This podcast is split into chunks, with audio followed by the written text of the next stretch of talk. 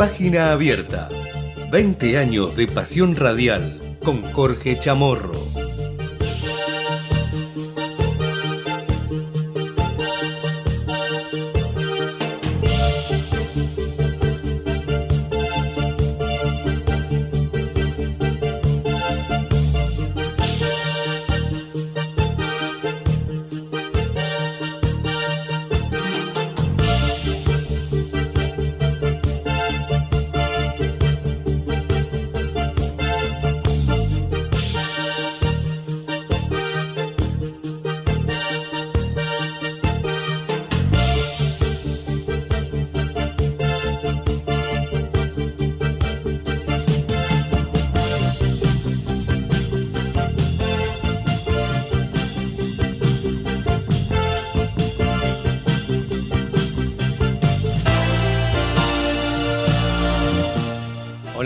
¿Qué tal? ¿Cómo les va? Nuevamente saludarlos a todos ustedes que están allí del otro lado acompañándonos desde la mañana en Ecomedios y la bienvenida a aquellos que se suman a esta hora del mediodía para escuchar Página Abierta. Estamos hasta las 13 con los principales títulos de la jornada, por supuesto en materia política, lo principal tiene que ver con eh, la ley, la ley presentada por el Ejecutivo ayer en el Congreso Nacional y a la espera de ser tratado por ambas cámaras. 12 y 12 del mediodía son en estos momentos de este 28 de diciembre, año 2023, ya llegando al final del año, anteúltimo programa de este 2023 de Página Abierta y para mañana esperamos tener la presencia del conductor de este programa, el señor Jorge Chamorro, para hacer los, eh, las salutaciones correspondientes eh, referidas a este fin de año 2023. En estos momentos hay un operativo en la Plaza de Mayo,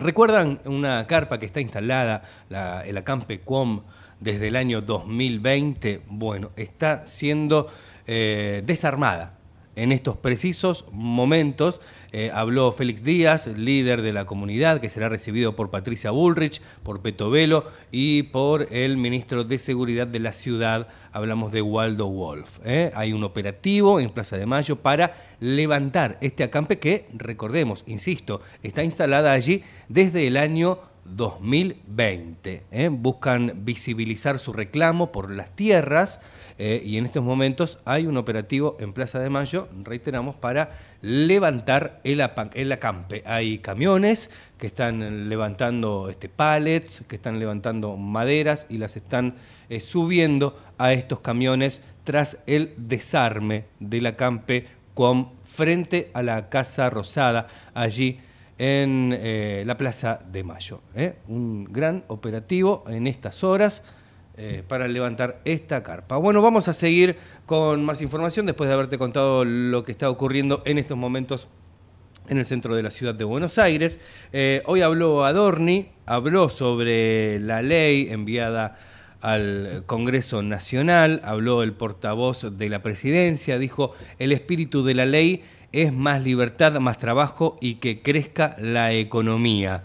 Mi ley tiene la misión de evitar una catástrofe y corregir el rumbo decadente, aseguró Manuel Adorni en su habitual conferencia de prensa matutina, al tiempo que defendió también el proyecto de ley enviado el miércoles al Congreso que impulsa profundas reformas del Estado y este, la vida de la sociedad, por supuesto. El portavoz presidencial dijo hoy jueves que nadie puede dudar que el país atraviesa una situación de extrema emergencia y sostuvo que el gobierno de Javier Milei tiene la misión de evitar esa catástrofe y corregir el rumbo decadente al defender los términos del proyecto de ley enviado el miércoles al Congreso que impulsa profundas reformas del Estado, como decíamos. El proyecto es el resumen de la visión que este gobierno tiene de la República Argentina y se enmarca dentro de la peor herencia recibida por un gobierno en la historia argentina, según palabras de Adorni. Recordemos que ayer Jorge Chamorro, aquí en el programa,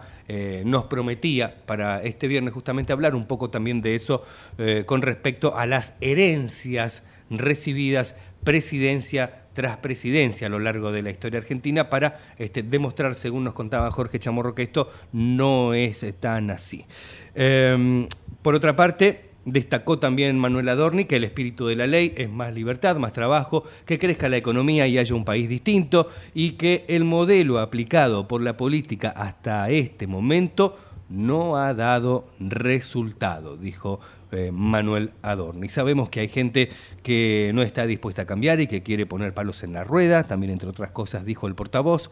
En este próximo mes de Camino Legislativo veremos quiénes son los que se oponen y la gente deberá analizar qué intereses tienen en que esto no cambie, dijo Adorni esta mañana en conferencia de prensa. El proyecto, llamado Ley de Bases y Puntos de Partida para la Libertad de los Argentinos, ingresó ayer miércoles a la Cámara de Diputados y pide declarar la emergencia pública en materia económica, financiera, fiscal, previsional, de seguridad, defensa, tarifaria, energética, sanitaria, administrativa y social. Esto será hasta el 31 de diciembre del año 2025. También solicita la delegación de facultades legislativas al Poder Ejecutivo.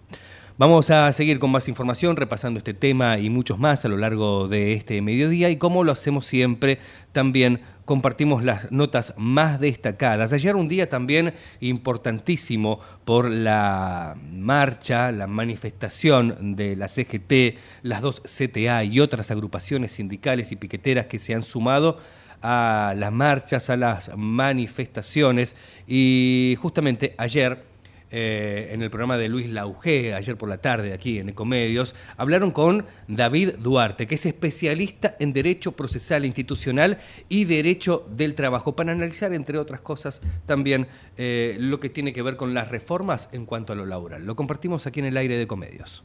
Para estos temas constitucionales y para desasnarnos un poco a todos, tenemos en línea a David Duarte, especialista en Derecho Procesal Institucional y Derecho del Trabajo, que siempre nos ayuda en estas cuestiones constitucionales. Eh, David, ¿cómo te va? Luis Lauge para Trabajadores y Empresarios, ¿qué decís? ¿Qué tal, Luis? Buenas tardes. ¿Cómo Un gusto te va? estar en, tu espacio y con tu audiencia. Por supuesto, te agradezco muchísimo a vos este, la deferencia que tenés siempre. Bueno, se van agregando cosas. Yo no te voy a volver loco, te quiero preguntar, eh, vos me vas explicando un poquito, eh, pero ahora se presentaron las leyes, eh, el pedido de, las sesiones extraordinarias con una profunda reforma del Estado que incluye cambios electorales en el sistema electoral y casi una reforma constitucional, ¿no? Pero vamos por parte. ¿A vos te parece que hay argumentos válidos? Ya se presentaron 12 recursos de amparo para eh, derogar o para suspender el DNU, el super DNU presentado por el presidente Milley o eh, perfectamente podría ser aprobado, este, eh, entrar en vigencia? Bueno, el tema es que si no hay una resolución este, inmediata, a partir del 29 entra en vigencia. Ah, es decir, este periodo en que, en que se publicó y llama la atención que sea de necesidad y de urgencia, pero parece que no hay tal porque no le pone fecha a partir de cuándo rige, con lo cual ahí se aplica el Código Civil y el Código Civil dice el octavo día y el octavo día sería el 29 viernes 29 con una, cuestión que tiene que ver con que eh, los tribunales entran en feria con lo cual cualquier presentación que se haga siguiendo la línea del juez Ramonet, el juez este que... Exacto, el que le presentó el recurso a la, CGT hoy, hoy se el amparo se lo presentó a la CGT. La Confederación General del Trabajo presenta eh, allí su amparo. Eh, hay, hay que leerlo detenidamente. Eh, yo lo que leí por todos lados es que lo rechaza. Sí, efectivamente, rechaza la medida cautelar por prematura. Eh, pero primero le da curso, porque acepta la competencia y advierte. Por un lado, le da el traslado que establece el trámite de, normas cautelares contra el Estado para que el Estado se expida. Ese es el primer paso, con lo cual está escuchando lo que está planteando la persona. Por otro lado, está diciendo que cualquier medida que se pueda tomar es a partir de su vigencia. Y, le dice a, a quien inicia esto, que es la CGT, que eh, tiene que pedir habilitación de feria. ¿Para qué? para que esa acción la continúe el juez de, feria. ¿Y por qué la continúe? Porque acá, obviamente, los trámites va a ser vista fiscal y eh, notificación al Estado Nacional para que responda, con lo cual ahí ya se va a sustanciar. Es decir, que trámite le dio.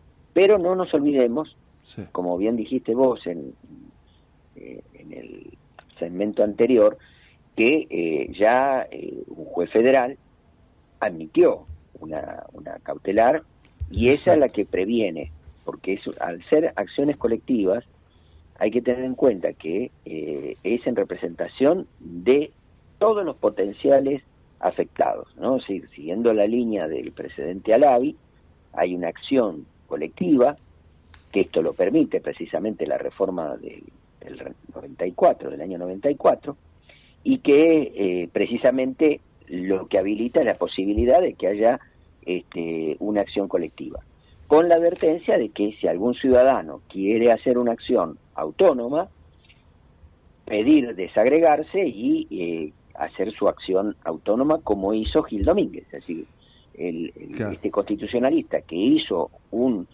un pedido de declaración, o sea, una acción declarativa de inconstitucionalidad, fundada en el 322 del Código Procesal Civil y Comercial, acción declarativa de, constitución, de inconstitucionalidad. Por dos temas, es decir, por un lado la afectación del ejercicio de los derechos, eh, que se deriva de todo el contexto normativo y administrativo, eh, que está afectado, porque hay ahí un legítimo interés que tiene esta persona, porque al ser esta norma tan abarcativa de distintos temas, obviamente eh, lo agravia.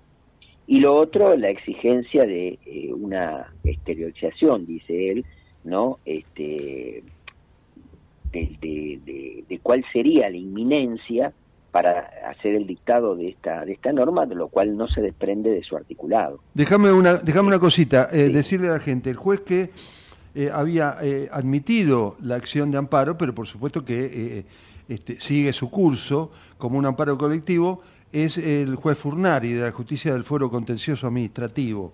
Correcto. Eh, exacto. Ahora, eh, también Gil Domínguez, como dijiste exactamente, presentó uno, y también presentó Jorge Rizo, el ex eh, presidente del Colegio Público de la Ciudad de Buenos que Aires. Que además sentó un precedente de legitimación para ah. las acciones colectivas en su momento, Rizo. Ah, Con lo cual el presidente Rizo también sirve, ese precedente, para esta acción que ahora el propio Rizo está planteando. Decime una cosa, eh, ahora, vamos al caso. Si hay dos días, el Congreso no la, no la, no se reunió. También hay que reunirse, bueno, formando una comisión. Bueno, podrían haberse tomado más tiempo, pero qué sé yo. También eh, Milei jugó muy bien con, muy bien digo en términos políticos para él, ¿no? Con, con el tiempo, apura mucho, apura mucho la, jugada hay que nombrar ocho miembros de diputados y ocho miembros de, del Senado para la comisión bicameral. Eh, y bueno, a nivel del Congreso no se puede parar el DNU. Pero después el curso sigue y después viene el amparo. Mientras tanto, la vigencia de ese DNU hasta que llegara un posible amparo, si es que llega, ¿me seguís? Genera una dificultad, genera un daño o, eventual daño o, o, es fácilmente redimible las medidas que ya se tomaron con la vigencia del DNU vuelven atrás. ¿Cómo se produce eso? Eh, eh, bueno, vamos por parte. Acá el, primer problema es eh, que el decreto a partir del 29 entra en vigencia y genera efectos jurídicos. Esto es así. Ahora, si hay un juez, si hay un juez que eh, declara este, la inconstitucionalidad con fundamento en lo que la propia Constitución dice respecto de esto, eh, se lo tiene directamente como acto inexistente. Es decir, como que eso nunca existió, porque no puede eh, dárselo por válido eh, una norma de estas características. Eh, el problema que acá sí se puede mm, generar es el silencio que guarde el Congreso en ese sentido. Eh, ¿Por qué? Porque la ley de medidas cautelares, porque además no es un amparo, eh, lo primero que hay que ver acá es cuál es la cautelar para suspender los efectos. Y después ah. el amparo se va a tratar esos derechos afectados o los agravios constitucionales que se planteen, pero ya sustanciando, esperando que responda la otra parte, es decir, y ver cuáles son el ah, debate jurídico. ¿Se demore o no se demore? ¿Se vuelve atrás en eso? en la ¿Se vuelve el atrás? El jurídico tiene que, sí, se lo, se lo entiende como inexistente directamente. Lo mismo, eh, el, el problema del Congreso y la demora, que también me genera la ley que procedimenta este, eh, lo que la propia Constitución dice, de la intervención del Congreso, de una comisión bicameral, y que se debe expedir expresamente, y si lo hace tácitamente, dice la ley, entonces eh, se lo tiene por aceptado.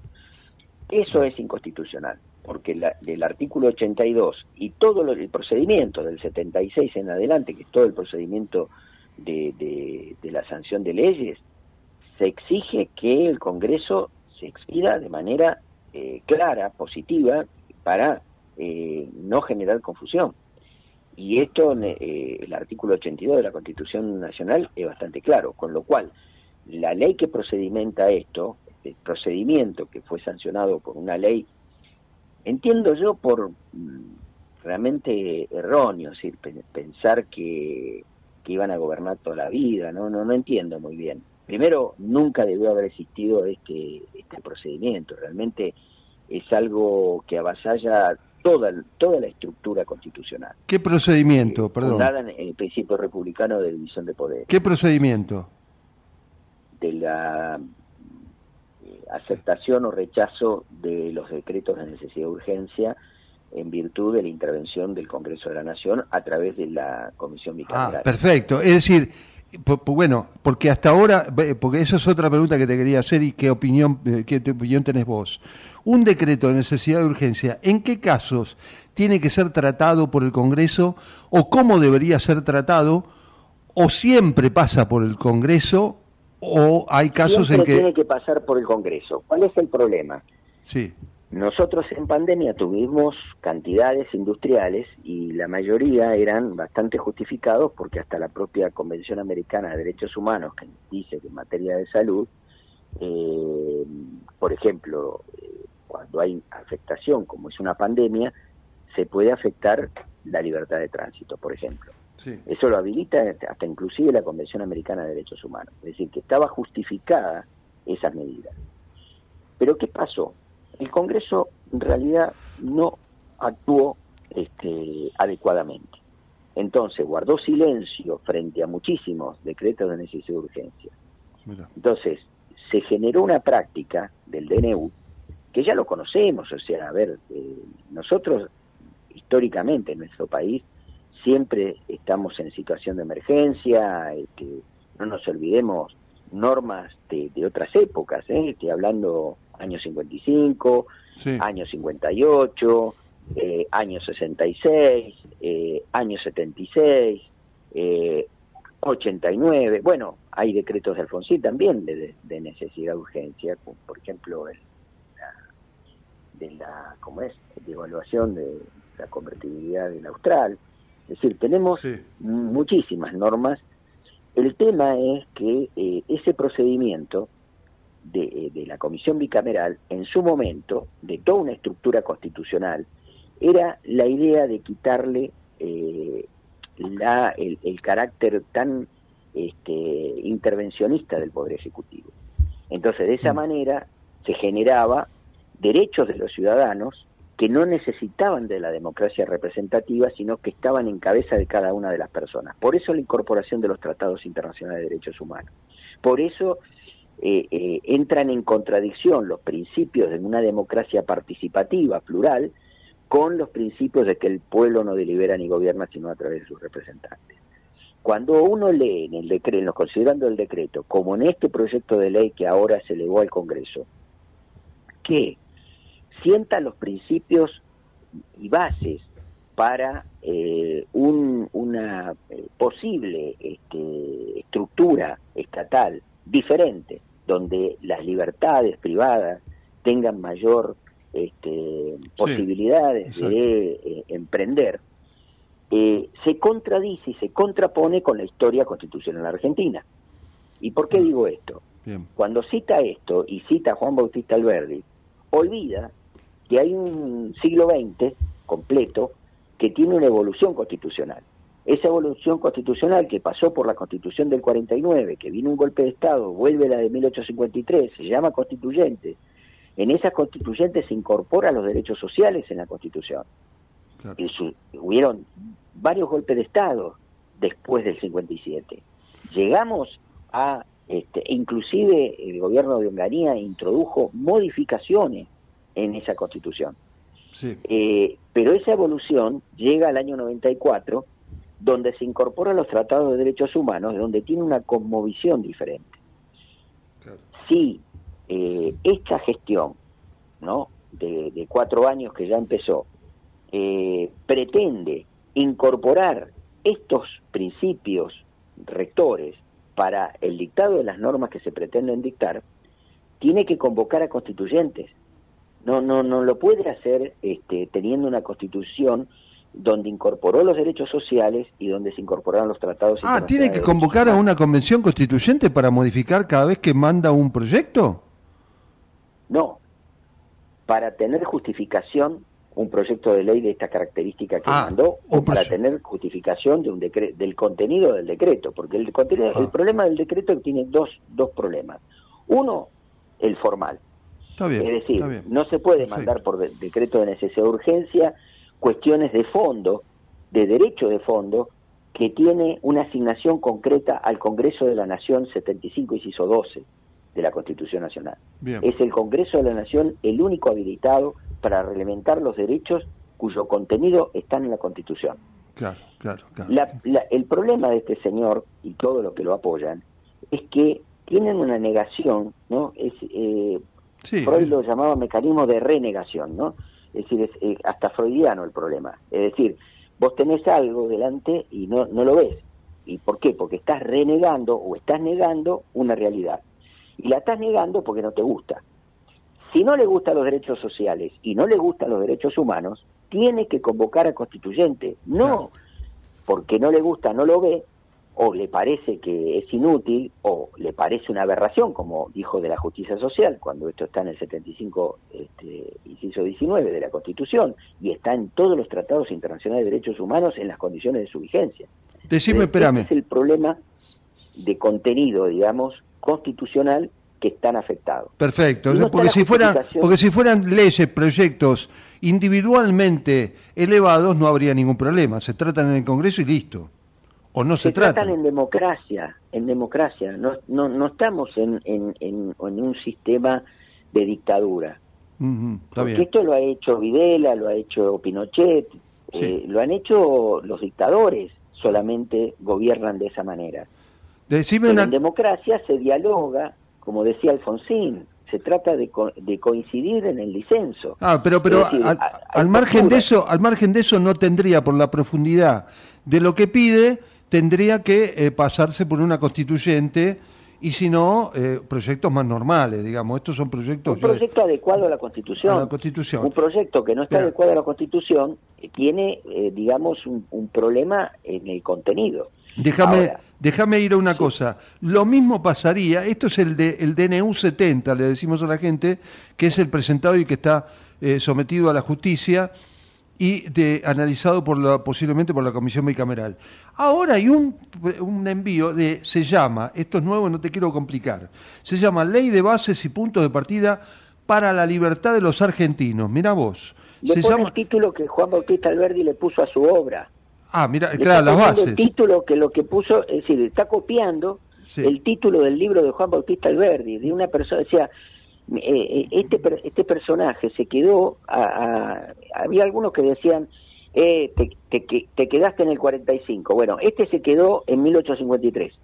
Claro, cuando dice en esta ley de bases, él deroga las pasos, cambios en la ley de partidos políticos, Cambio en la representación electoral, participarían menos diputados de los que se elegirían menos diputados de los que hay ahora, la, según se evalúa. Modificar el sistema electoral y eh, saltear que no haya representación de la mayoría. Todo ese tema del sistema electoral debería convocarse a un, una reforma de la Constitución o, es una exageración, una exageración la que yo estoy planteando?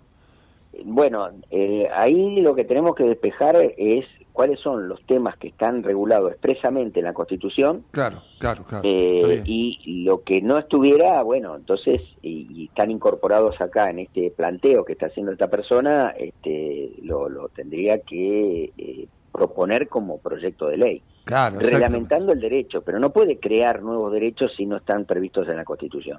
Correcto, correcto. Este, perfecto, tampoco puede ir en contra de lo que dice la Constitución. Perfecto. Una no hay forma, es decir, por más emergencia que tengamos, los derechos constitucionales deben respetarse. Nosotros tenemos una, eh, ¿cómo podría decir? Una, una evolución jurisprudencial en materia de emergencia.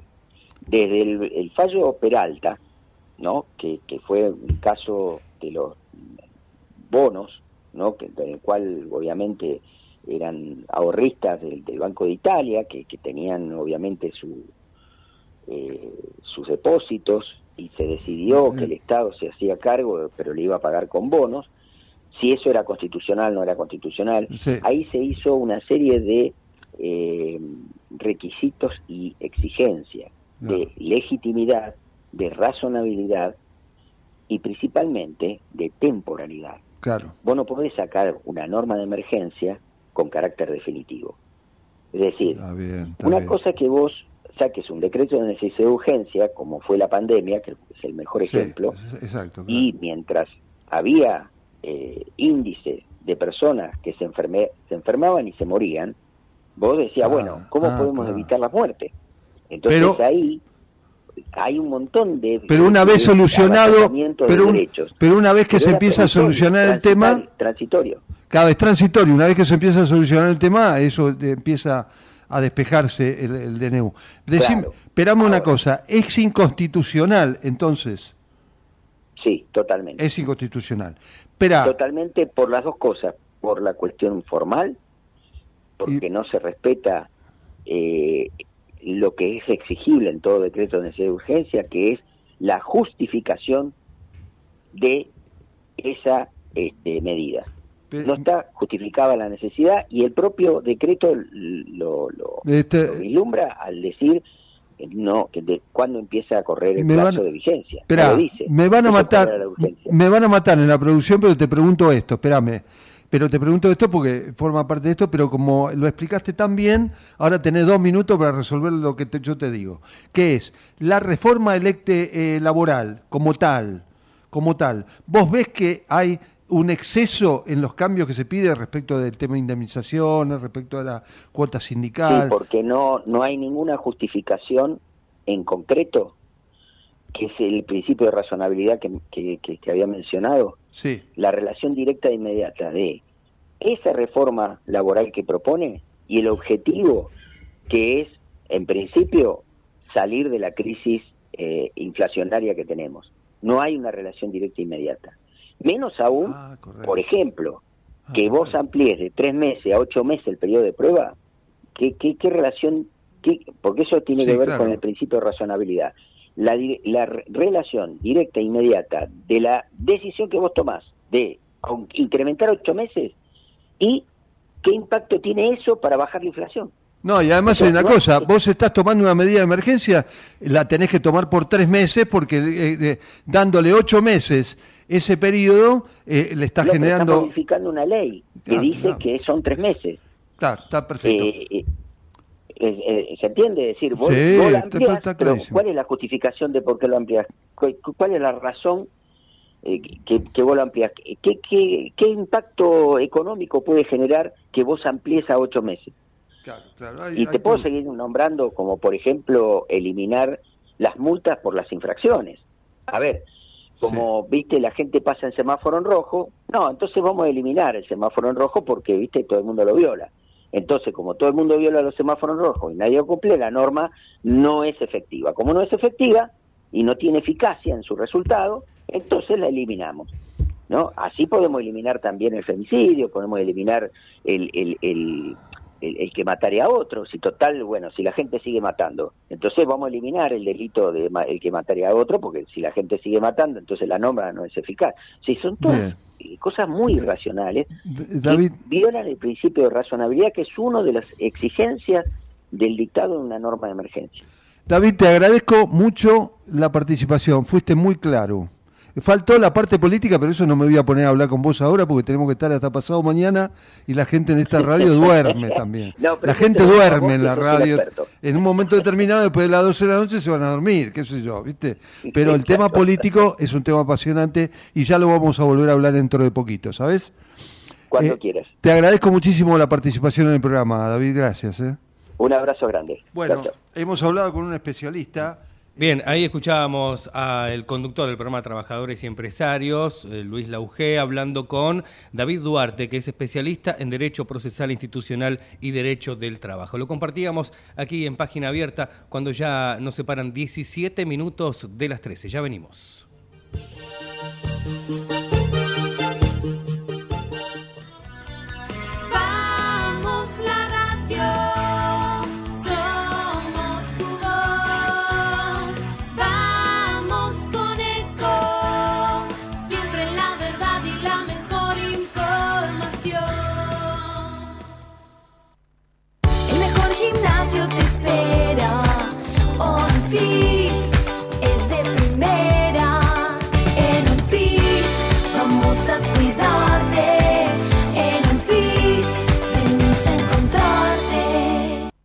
Qué más lindo que poder disfrutar de un café de especialidad desde la comodidad de tu casa. Conoce todas las cafeteras Oster disponibles para vos en www.osterargentina.com.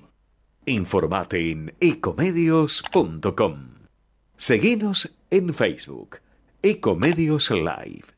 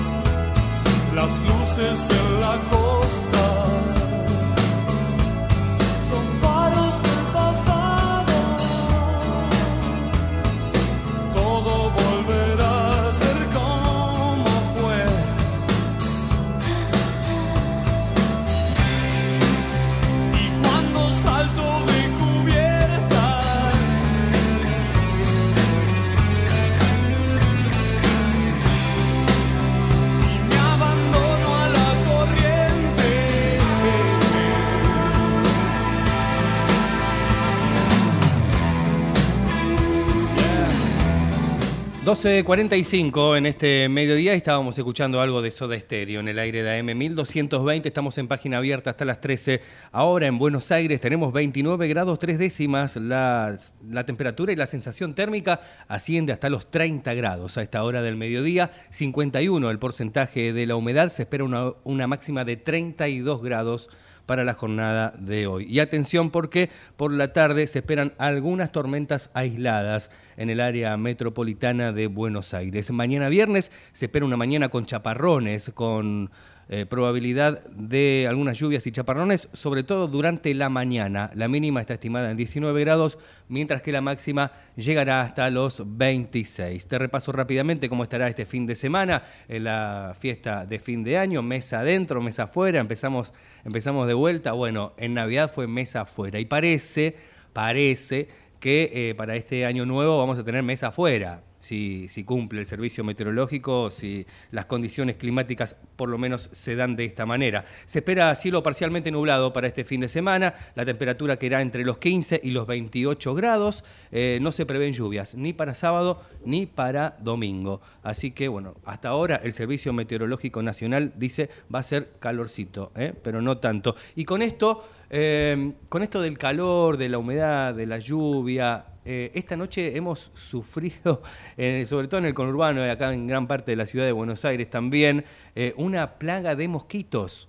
los mosquitos que empiezan con estos días de calor a, verse demasiado. Y con esto, claro, se renueva la alerta por el dengue. Mm, respecto del año pasado, se, se ha notado un, incremento significativo en los casos de dengue si lo comparamos con este mismo periodo del año, o sea, diciembre de 2022. Y sobre todo tener en cuenta las recomendaciones de los especialistas. Y en este caso vamos a compartir la charla que tuvo Raúl Vázquez, el compañero que está conduciendo en La Trinchera con Gustavo Tubio, eh, respecto de esta alerta sobre el dengue y la cantidad de casos que se están registrando. Eh, hablamos con Jorge Geffner, que es inmunólogo, además investigador del CONICET. Hablábamos con respecto al dengue y cuáles son los principales cuidados. Para tratar de entender y para que nos pueda este, hablar y escuchar a la gente que sabe, como tratamos de ser siempre, estamos conectados con Jorge Geffner que es inmunólogo y también es eh, investigador del CONICET. Jorge, ¿cómo te va? Raúl Vázquez es mi nombre, es un placer. ¿Cómo andas? Buen día, Raúl, ¿cómo estás? Bien. Che, en principio preocupado, porque digo, eh, tengo entendido que este año, el 2023, eh, se marcó un récord de casos de dengue este, reportados en la Argentina. Eh, no se llega a las 70 muertes, pero sí se pasan los 135 mil casos de personas infectadas. Digo, es complejo y esto no, no genera una alarma por las temperaturas que se vienen, ¿no? Sí, sí, es justificativo. Siempre el dengue pega mucho más fuerte en el verano. El año este particularmente se dio un poquito la particularidad, no solamente en Argentina, sino en todo el mundo, que hubo bastante dengue, incluso con temperaturas cercanas a las invernales. Mira. Entonces, en las últimas semanas hay un incremento, el número de casos en el 2023, como vos señalás, va en ascenso, fue bastante superior, y el número de casos de dengue severo también, porque el dengue, mm. como tantas otras infecciones, la mayoría de la gente que contrae la infección hace cuadros leves, que pueden ser sintomáticos pero leves, pero hay una fracción del 2-3% pues, que puede hacer casos severos y penosamente llegar a, fallecer por la infección. Así que es muy, muy importante ponerse las pilas con todo lo que es medidas de protección. Claro, claro. Vos, vos sabés que también, y, esto es parte de la pregunta, tengo entendido que este, un alto porcentaje de los casos eh, reportados son los que se denominan como autóctonos, digo, eh, es decir, eh, que los enfermos contrajeron justamente la infección en el país sin tener antecedentes de viaje. Eh, esto de alguna manera complica todo y de alguna forma también nos pone a nosotros mucho más en alerta, ¿no? Sí, sí, sí, porque no son, digamos, Brasil es un país que tiene muchísimo, muchísimo dengue, Paraguay también, pero como vos bien decís, no son casos importados, es decir, que los mosquitos, que es un tipo particular de mosquitos, infectados están en la Argentina, anidan en la Argentina, y bueno, si ahora empiezan a aumentar las temperaturas y empieza a aumentar también el porcentaje de humedad, es el lugar donde las larvas de los mosquitos les resulta más sencillo eh, desarrollarse y bueno, eh, el alerta yo creo que está absolutamente fundado. En todo el cono sur y de la mano del cambio climático global, cada vez hay una un mayor porcentaje de la población mundial, que ahora se estima en la tercera parte, que es susceptible a la infección por dengue, teniendo en cuenta cómo coloniza el mosquito espacios nuevos. Eh, ¿Tiene que ver el fenómeno eh, del niño? ¿Contribuye el fenómeno del niño este, a, una mayor presencia de este mosquito? Que nunca lo sé pronunciar, ¿no? Aedes aegypti creo que se llama. Aedes aegypti, sí, es un mosquito particular. Eh, además transmite otras infecciones, Zika, chikungunya, exactamente, Sí, sí, la, corriente del niño no es mi campo de especialidad, digamos, pero la corriente del niño, todos los especialistas opinan que fuertemente impacta en lo que es cambio climático. Básicamente haciendo climas más cálidos donde antes eran templados. Y ahí estamos con el asunto del mosquito. Si se eleva la temperatura y se eleva el porciento de humedad, cada vez elevamos más las regiones geográficas donde el mosquito este puede expandirse, expandirse de la mano del mosquito, el dengue, que es una infección eh, que puede ser bastante embromada. En función de eso hay dos o tres medidas importantes que es donde hay que ponerse un poquito las pilas, ¿no? Una es, sí, una es la protección individual, más en los chiquitos, es decir, el uso del repelente. Sí.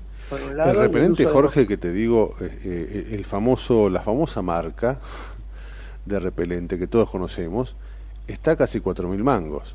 Cualquier cosa. Digo, este, uno ya lo pone este, en, el, lugar donde guarda los perfumes importados. Eh, es increíble, ¿no? Es increíble. carísimo, carísimo, está carísimo, carísimo. Tal vez así que en algún momento eh, en muchos países se está discutiendo que el uso de repelente no sea considerado como una herramienta estética, claro. sino realmente como una medicación y en ese sentido pueda ser sostenido, porque encima a los chiquitos particularmente tienen que ponerle, si están en ambientes abiertos, dos o tres veces por día y se gasta muchísimo. Claro. Pero sigue siendo una herramienta, como vos decís, prohibitiva para mucha gente, pero absolutamente recomendable desde el punto de vista de salud pública y después en el ámbito domiciliario porque el mosquito este no le gusta volar lejos, no le gusta volar lejos. Y entonces es muy, muy importante lo que es eh, el vaciamiento de cualquier recipiente de agua en el ámbito eh, domiciliario, tanto sea dentro de la casa, floreros, o desagües que están mal, que circula mal el agua, o recipientes en los patios, etcétera.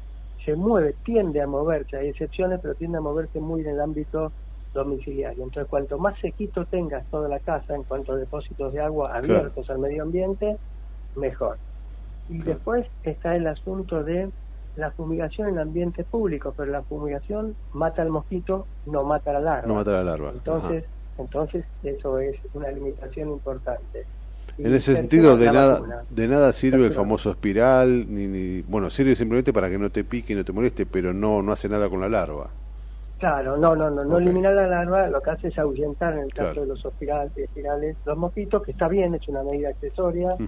eh, después a los chiquitos, en la medida de lo posible, tener eh, vestimenta que cubra brazos y piernas. En las piernas pican mucho, más cuando tenés ambientes con pasto o claro. germinando. Y después está lo nuevo que tenemos, que es bueno, realmente es muy bueno, siendo los precios, sigue siendo cara porque no está contemplada en el calendario nacional de vacunación, mm. entonces hoy por hoy hay que pagarla y cada dosis sale arriba de 30 mil pesos. Es la vacuna para el dengue nueva que está queda, que tiene alguna limitación en cuanto a no se las da a chiquitos menores de 4 años, tampoco embarazadas o mujeres que están en periodo de lactancia, pero realmente la vacuna es muy buena y te brinda muchísima protección contra los cuatro serotipos de dengue al menos por 5 años.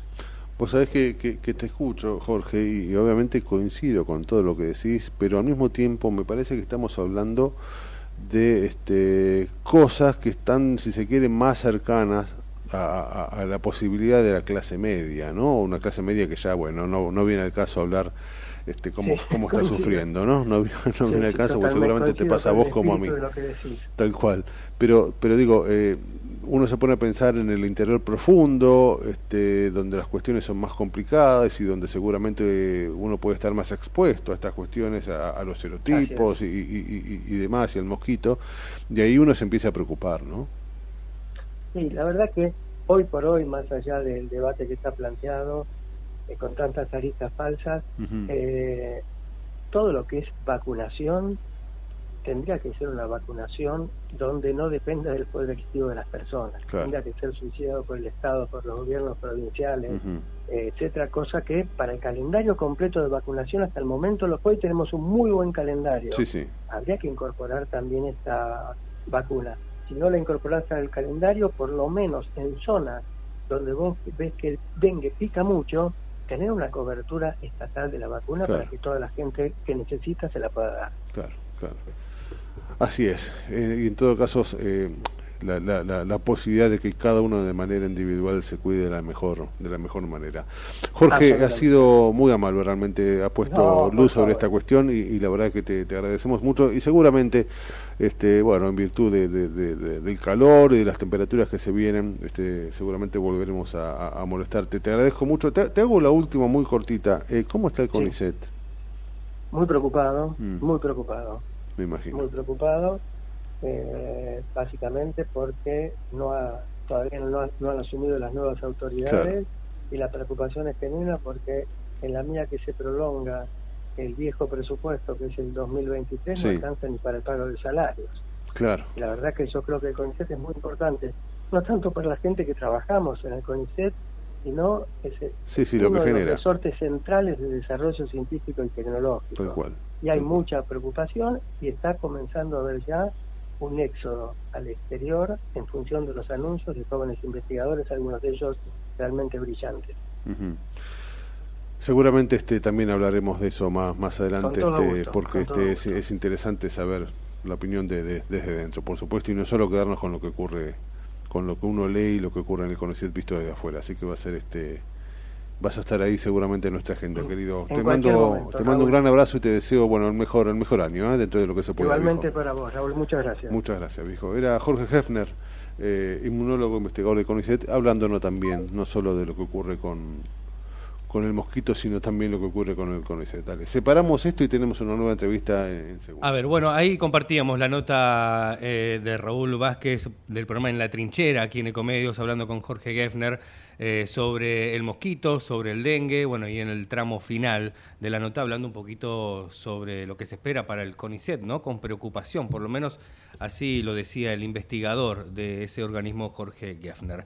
Cambiamos de tema y en este tramo final, como lo hacemos habitualmente, hablamos un poquito de deportes, vamos a hablar eh, sobre un premio a deportistas que va a realizar el diario El País de Uruguay y los argentinos, Germán Cano en la categoría de futbolista, Leonel Scaloni y Marcelo Bielsa en el rubro entre entrenadores son finalistas para el premio Rey de América, que entrega anualmente el prestigioso diario uruguayo El País, cuyos ganadores se darán a conocer el próximo domingo. Entre los futbolistas finalistas figuran Cano, goleador de la Copa Libertadores con el campeón fluminense de Brasil, los uruguayos Luis Suárez, eh, del gremio de Brasil, que pasó, por, eh, pasó al Inter de Miami, recordemos, de los Estados Unidos, Nicolás de la Cruz, de River Plate, recientemente vendido al Flamengo, y el colombiano John Arias, del Fluminense. Por el lado de los entrenadores estarán Scaloni, campeón mundial con Argentina, Bielsa, del seleccionado de Uruguay, Fernando Diniz, del Fluminense y seleccionado de Brasil,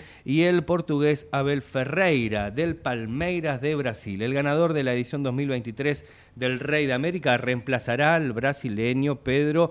Eh, Pedro Guillerme, que, que, fue quien conquistó la última edición del reconocido premio y entre los entrenadores Scaloni intenta volver a ganar este galardón eh, como lo hizo en el año 2022. Así que también está dentro de la terna. Hasta el momento los futbolistas que más se han destacado fueron el chileno Elías Ricardo Figueroa, el brasileño Zico, el argentino Carlos Tevez, quienes lo ganaron en tres oportunidades cada uno. Los premios son producto de una encuesta que el diario realiza con un jurado de más de 200 periodistas de todo el continente. Y para ir finalizando, algunos eh, títulos nada más, Gabriel Arias, el arquero y capitán de Racing Club, podría dejar Racing para volver a Universidad de Chile, para volver al fútbol chileno, ¿eh? algunos de los títulos. Y también Néstor Gorosito vuelve a cobrar fuerza para ser DT del equipo de Victoria, de Tigre. Ya llegamos al final, me dice Natalia, quien agradecemos en la operación técnica y puesta en el aire. Mi nombre es Matías Urtag y nos reencontramos mañana para hacer el último programa del año de esta página abierta que te acompañó durante todo el 2023. Así que será hasta mañana. Nos reencontramos aquí en AM 1220.